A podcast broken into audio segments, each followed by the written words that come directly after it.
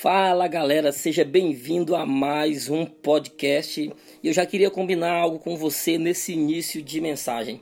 Cara, pega o link desse podcast e compartilha com todo mundo que você conhece. Eu tenho certeza que alguém pode ser alcançado através do que nós vamos falar aqui hoje.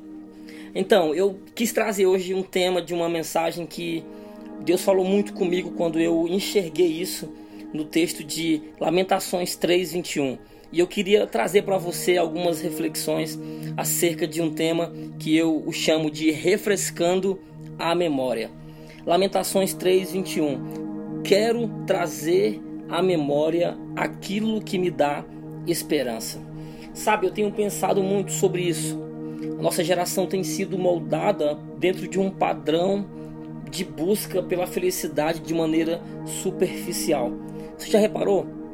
Que hoje no Instagram, no Facebook, nas mídias sociais há uma verdadeira disputa para ver quem mostra a melhor vida que tem, sabe? E a gente precisa ter cuidado com isso, porque muitas das vezes essas informações acaba gerando no nosso coração um modelo, um padrão de comparação. E você foi criado com um DNA exclusivo. Deus te criou especial.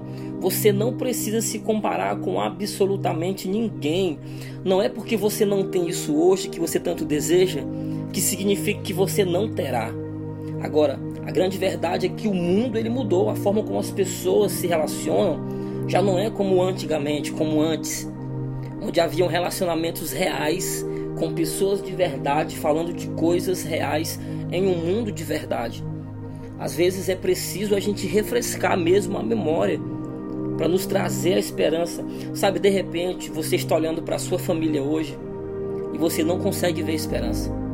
De repente você olha para o seu trabalho, para as coisas que você tem feito com tanto esforço e você não consegue ver esperança. De repente você olha para o seu passado e você só enxerga dor, feridas, mágoas, traumas, traição, ressentimentos e rancor.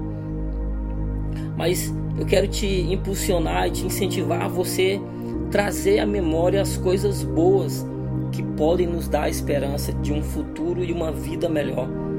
Olhar para os nossos fracassos, para as nossas tristezas, para os nossos erros do passado não nos dará esperança. Pelo contrário, nos tornará inimigos do futuro incrível que Deus tem para nós.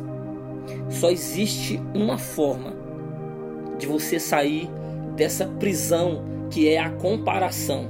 Só existe uma forma de você sair dessa vida pela qual Deus não te criou para viver. Você está se sentindo só, sem amigos, sem esperança? Traga à sua memória tudo o que Jesus teve que passar para que você pudesse ter a melhor vida que você sonhou um dia ter. E sabe, eu tenho uma notícia para te dar. Você pode ter a melhor vida. Essa vida está no teu alcance. Você nasceu para viver cercado de pessoas, você não nasceu para solidão. Você nasceu para sua vida dar certo. Você sendo um sucesso na sua família e onde quer que você coloque as suas mãos, vai ser bem sucedido. A vida que Deus escreveu para que você vivesse é uma história carregada de conquistas, de boas experiências e total cuidado da parte dele.